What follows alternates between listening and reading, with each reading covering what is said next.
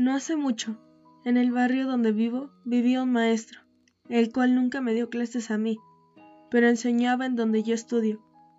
De él se hablaba mucho, de cómo él era el más estricto, que cómo sus alumnos tenían que casi implorarle que les dejaran trabajo para poder pasar la materia, de cómo él marcó generaciones de alumnos haciendo hombres y mujeres de honor y bien.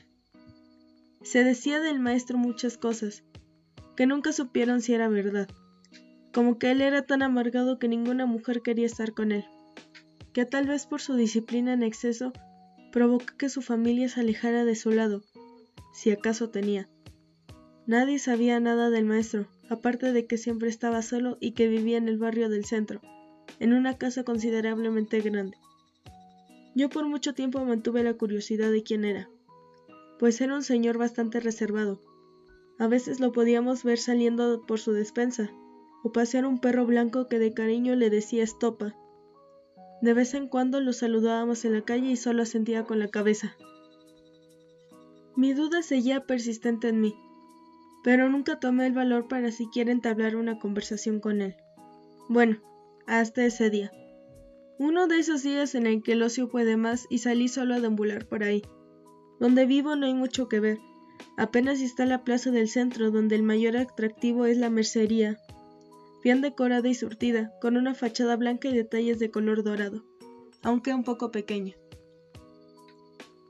Entré solo a babosear un rato, y para mi sorpresa me encontré con el maestro, callando mirando la vitrina de botones, y pues ahora más por morbo que por genuino interés, me acerqué fingiendo ver botones, como si acaso me interesara. Oye, tú eres la niña que vive en la misma calle que yo, ¿no es así? El pánico que pensara que le estoy espiando se asomó, y aunque sí lo estaba haciendo, no era tan cómodo que te incriminen por ello, pero no me indignó tanto como el que me dijera niña, cuando claramente ya no lo soy. Sí, vivo como cuatro casas de usted. Mm. Dime, ¿sabes coser? Solo para que no se noten los hoyos de los pantalones, Dije para evitar incomodar más la conversación. Bueno, eso basta. Dime, ¿cuál elegirías? Pues depende qué va a querer hacer. Es para una almohada. Bueno, en general las almohadas no llevan botones y no sería incómodo acostarse en ellas. Y pues el maestro nada más me miró serio, pero no sabía si era de enojado o esperando una respuesta mía. Si es para decorarla, sería más sencillo usar listones. Bueno, entonces, ¿qué listones usarías? apuntando a los carretes de la tienda.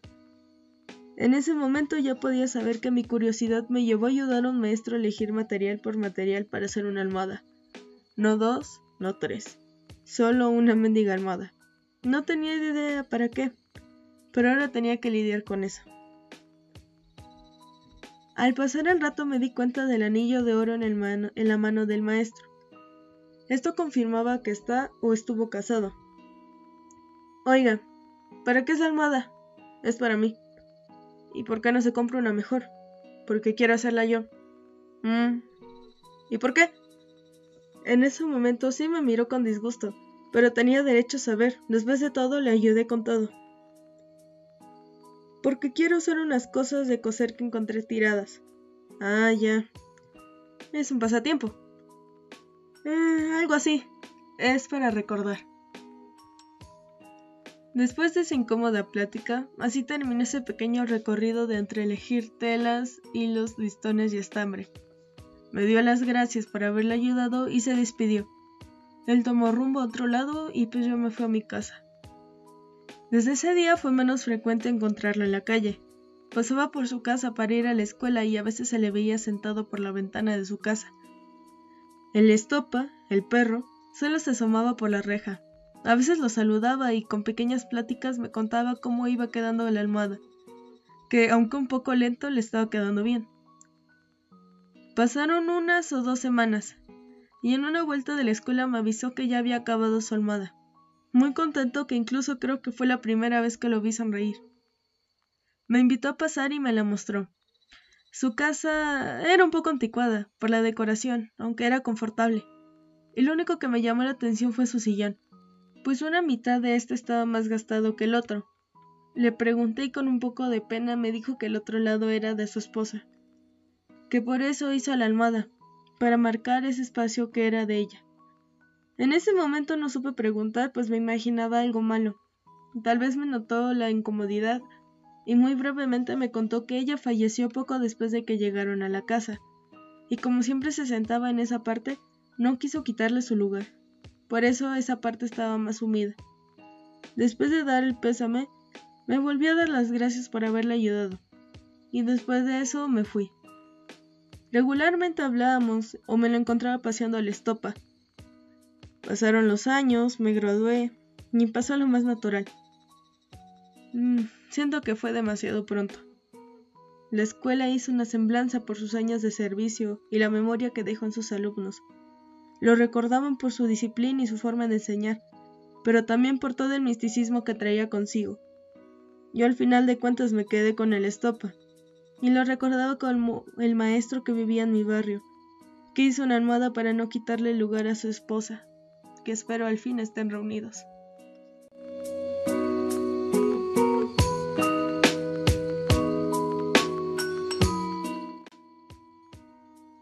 Bueno, pues el día de hoy no hay muchos anuncios parroquiales. Este es el segundo día del reto de Enough Letters.